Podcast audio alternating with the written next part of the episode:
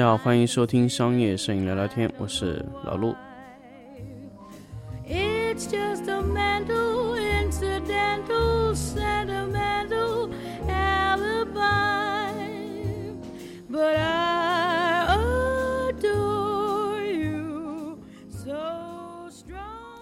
欢迎大家继续收听新的一期商业摄影聊聊天节目。那么这一期呢，我们来跟大家聊一个话题，关于什么呢？关于商业摄影到底是个什么事情？其实，呃，我记得这个话题聊过很多次，但是一直好像没有特别说得清楚商业摄影到底是个什么东西。那么我们追求商业摄影到底是追求什么？那么突然这几天啊，由于这个呃这段时间由于疫情的这个原因，就是很多的老板，或者说各种各样的年初来找我做企业咨询、企业服务的特别特别多，所以我也反思了一下，商业摄影这个东西到底是个啥？然后呢，最近呢，由于我也在招一些新的摄影师，因为现在摄影师的话，年后的一些调整啊，包括新增的一些摄影师啊，也招的特别多，所以呃，就突然的发现，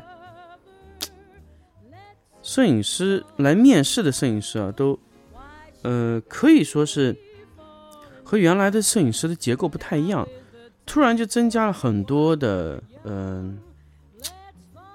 新的这种岗位的一些摄影师，当然。就是原有可能你觉得这一类摄影师应该你不太会碰得到，但是在今年好像突然就多了很多的转到商业摄影的一些摄影师，比如说婚庆摄影的摄影师非常多，我收到了非常多关于婚庆摄影师的这个呃简历。那么它主要是哪一块呢？其实呃我们也看了很多啊，就是特别多的是关于。婚楼、婚纱影楼的、婚庆的，结果还有几个呢是武汉的。那我看他的简历上面写的呢是，呃，可以说是就是说，嗯，是武汉的一个影楼。那可能现在武汉就回不去了，那他可能现在就面临要在杭州重新找工作。那么这种呃有比较多啊，这种情况有我我们碰到过好好多是这样的情况。那么呃其他呢？其他其实我们。碰到的倒不是特别多，就是，但是明显从，呃，非摄影、商业摄影领域转行过来摄影师偏多了，今年就是有点慢慢多起来了。那么其实这个东西呢，属于今年这个拍摄的情况来说呢，确实是，呃，会出现这样的情况，但是大面积的出现呢，就是让我思考了一下，商业摄影到底是个啥？突然，突然就会让我变得。想去思考一下这个问题，到底商业摄影是个什么东西，对吧？商业摄影到底算个啥？有时候我我特别喜欢去问自己的这个职业，就是说，你做了商业摄影这个行业，那你怎么认可这个行业的岗位？那么他应该做一些什么？对于市场来说，对于一个呃整个市场来说，或者这针对这个公司来说，它到底起到了一个什么作用？啊，特别特别。想说这个事情，包括最近在一个我我们微信群里面，在突然也有争论过这个事情，就是说，摄影到底是重要的是技术还是场地还是什么呢？我我我私下也和几个之前这个泉州啊和包括这个这个南通的几个。场次的 workshop 学员也聊过这，因为有些学员是他本身就是老板嘛，所以我们也刚好聊了这个事情，就是说商业摄影到底算个啥？那么花了五分钟来跟大家说这个事情，其实大家现在肯定脑子一头雾水了，就是我到底要说什么，我到底想跟大家说什么？其实我我我很简单，我想跟大家说，其实商业摄影。在这一场疫情过后以后呢，其实商业摄影已经不仅仅是一个服务手段了。如果你把它认知为是一种服务，那我觉得可能你就会容易被服务掉。商业摄影它根本就不是一种服务手段，因为这个这个事情我是和一个呃，我觉得我一我一个和一个 CEO 的朋友去聊过这个事情，他在我记得年前他跟我说，摄影啊，摄影棚包括摄影服务啊，我们一直以为它是一个可有可无的锦上添花或者说临门一脚的这么一种一种一种工作，但是疫情来了以后，他发现这个不是。当当然当然，我我我说这一点不是说要把摄影抬多少高，但是我要跟大家说，摄影它商业摄影它完全不是一种增添式的服务。而是一种产业链。我可以说，我甚至可以觉得，它可以抛掉服务这一说。商业摄影它根本就不是服务，我一定要跟大家强调，摄影它是在你完整的销售链条中的一个环节，是一个链条，是一个模块，是一个非常重要的模块。我想跟大家表达的这个点是什么呢？就是说，我们在做。呃，去去去做一个产品，要把它去做营销推广的时候，以前可能我们有各种方式去推广，但是我们现在渠道中有很大一部分，呃，渠道上的推广啊，它是完全需要用到图片或者视频的，所以摄影就变成了一种，嗯，不得不参与到这个整个产业中的一个一种一种功能，我甚至都不想用服务去形容它。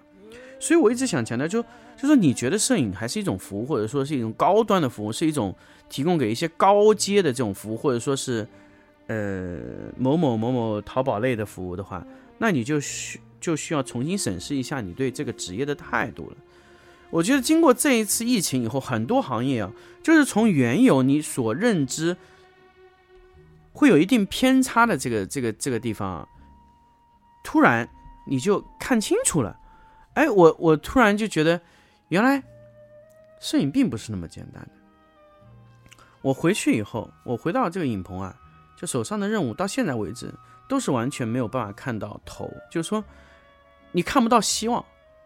就是你没有看到做完的希望啊，就永远就是在不停的工作的状态中。所以，呃，我突然发现这个摄影这个东西啊，就是如果没有这个图片。运营、买手、产品经理会比你更着急，为什么呢？因为他大量的销售渠道必须要图片支撑，而且图片会反复的被去生产出来。就我我我觉得现在图片已经不是说一种创意，说说我去呃去酿造一种东西，现在是快创意。我一定要跟大家强调，前两天有一个呃微信一个朋友也在跟我聊这个事情，说创意是一个呃很贵的东西，我觉得创意其实并不贵。啊，其实我们没有把创意理解清楚，现在要求都是快创意。就比如今天我告诉你这东西是防水的，它必须你快速的给它一个反应，就说哎什么床什么防水的啊，怎么样怎么样怎么样，它需要马上看到创意的效果，那你需要马上组织团队去反映它。所以摄影在这个时候产业化运作，快速化反应，这个才是摄影最重要的一点，而不是我说我能拍一个多好的片子。那根本不重要。我现在一定要跟大家讲，如果你还仅局限于你的技术牛逼、技术巅峰，你去拍这个东西，可以把这东西拍的哇哦，那我觉得可能你只能是个作坊。所以我我我反复跟大家强调，就是说我我我我碰到几个工作室的老板也说，我说你能拍一个好的图片，你偶尔能拍一个好的图片，而且你的产量是很固定的，一年只有你一个人拍，你这个不叫摄影棚。你这叫作坊、工作室，对吧？你没有办法说你这叫摄影工厂或者影像工厂都不行。真正的影像工厂完全不是这样定义的。你必须是你，你是在产业中，你所有的东西都是模块化的。比如说今天我需要创意，OK，我创意部门对接。我不是说我增我增加一个创意部门就可以对接，我一定要跟大家强调。就比如说我今天去招一个创意部门，创找个创意经理过来去做，呃，图片的创意，那么。他就直接快速把创意提出来，好，我就有创意部门，不是这样的。我指的创意啊，创意部门是要能让那些执行部门能快速快速的去看懂这个东西，要非常好的衔接。大家知道，人和人的对接是最难的，机器和机器的对接反而是容易的，因为它通常会留出一个通用接口，但是人是没有通用接口的。所以人的通用接口是什么呢？是沟通方式。所以我一直强调什么呢？员工是不是能够进入你这个公司，一定很关键，就是你们的沟通模式是不是同一个阶层的，啊，突然我也想说到，有些我们和甲方和乙方在沟通时候出现问题的，其实很多时候是沟通的方式有一些问题，就是我们能不能沟通特别特别的精确啊？所以这就是我们在沟通这个环节上，呃，非常容易出现的问题。我们必须是在同一个频道、同一个维度上沟通的，所以员工和员工之间的沟通的语言很重要。所以你在招人的时候，我我特别讨厌，就是说，嗯，也不是说讨厌吧，就是我的团队一般不太有文化比较低的这些助理啊，就是我不会去招那些人，因为为什么？就是比如说他有技术，他又怎么样，但是他跟你的沟通方式还是非常的低啊。你比如说你要去做培训，那当然没有问题啊。那我我当然来说，这个后面我来说这解决方案，就说如果大家是同一个维度上去沟通，那么大家沟通起来是平等的，大家可以哎很平对平等的去对接。但是如果你和他的沟通维度不一样，你可能需要跟他解释很久，你说哦才接懂，那这种沟通时间成本实在是太高，所以我希望所有人使用的沟通语言是同一种。所以，我其实其实我在运作影棚的时候，不光是沟通人员、人员和对接，那么所有人员在沟通问题的程度上，他沟通的语言必须是一致的，不能你说这个啊我听不懂，你说那个我也听不懂，这是很麻烦的一个事情啊。我们必须几句话沟通非常非常清楚。你看啊，我我和我助理沟通，我和我的这些学生啊沟通就很干脆的，就是说灯光太侧。光感太太不够，那么加些加加强一些立体感。那么这侧勾个边，这侧用硬线勾，这侧用柔线勾。那么这个板子压的线太厚了，那么你尝试把板子往后退，把这个线压的比较虚一些，或者说你这个东西需要增加一个填充，在近光位置做一个填充，去需要去覆盖一些。它的一些暗部位置，我让它反暗部位置反差提上来，或者说我让这个反差控制在一个方向上，我让光线的这个衰减做出来，你的光深做的好不好，光衰控制的对不对，还有几个衰减的地方做的好不好，所以这就是我们沟通的很快的方式。但是如果他跟你不是一种沟通频道的，那你需要跟他解释一个个名词，你觉得这样会不会很辛苦啊？所以一般来说呢，我们如果是在同一个维度去沟通的，那么我们。整一个图片出品的时候是有一种语言的，啊，这个就是我想跟大家说的。其实，商业摄影到底是个啥东西？是一个是经过控制的一种标准化的输出部门，啊，而且是有快速反应的模块化组合部门，是一个流程化管理的类似于生产线的部门。我觉得这个才是真正的。商业摄影的归属，而不是我们拍一张图挣了五百块钱，这就叫商业摄影。我觉得我们应该重新去整理一下商业摄影的概念。我不太喜欢别人去形容商业摄影师，呃，我今天帮别人拍一套图五百块钱，我这也叫商业摄影。我觉得不叫，我们重新定一下商业摄影。我觉得那样的摄影叫作坊式商业摄影。这个作坊的商业摄影呢，就今天我接了个单子，拍个拍一个餐厅，拍个美食，五百块钱，OK，好，这就是我们的工作了。但是这样是不对的，我觉得这样是不对的，啊，商业摄影一定是产业化的。我我觉得像这种作坊式的产业会快速的死亡，啊，最后的所有的。呃，我觉得所有的摄影，商业摄影都会被产业化的商业摄影、流程化的、标准化的、模块化的这种商业摄影 去替代。传统的商业摄影又走向何方呢？其实我觉得前景不会太好，不会太乐观。所以，如果你还处于原有的这个商业模式思维中呢，那你可能需要考虑一下你的未来，那可能会被大面积的这种商业的。批量化工厂会覆盖，啊，所以那天我在说这个事情呢，说商业标准化生产工作流程，他们居然以为是机器人，所以我觉得可能大家对商业摄影是不是有一些商业摄影的工厂是不是有一些误会啊？就是可能并不是那样的东西啊。其实说商业摄影工厂无法定制，也是一个非常，我觉得是一个非常非常低漏的一种想法，就是。其实商业摄影工厂可以做的非常高端，甚至它可以超过一些大师啊。我一定要跟大家强调，大师的能力是什么呢？大师是均衡性的能力，也就是说，哎，这个、这个、这个、这个、这个做的都还可以，那么他才能出这样的图片。那么我想说，如果是团队会怎么样？他这个非常可以，他那个非常可以，他那个非常可以，组合起来就是非常非常可以。他绝对会胜过很多大师的作品。所以这就是很多，呃，我我知道很多很多摄影师有看过我的图片，我一定要跟大家强调，这有些图片它不是我一个人能力就能完成的，我只是完成中其中的一个环节啊，就需要非常多的团队去配合，你需要找到合适的人去帮你完成去出这个图。这个图完全由一个摄影师完成，我可以告诉大家。是不可能的，对吧？我我我在任何的去和任何的一个摄影阶段去聊天的时候，都说这个点，就你一个人想完成这么大的作品，这么漂亮的图片，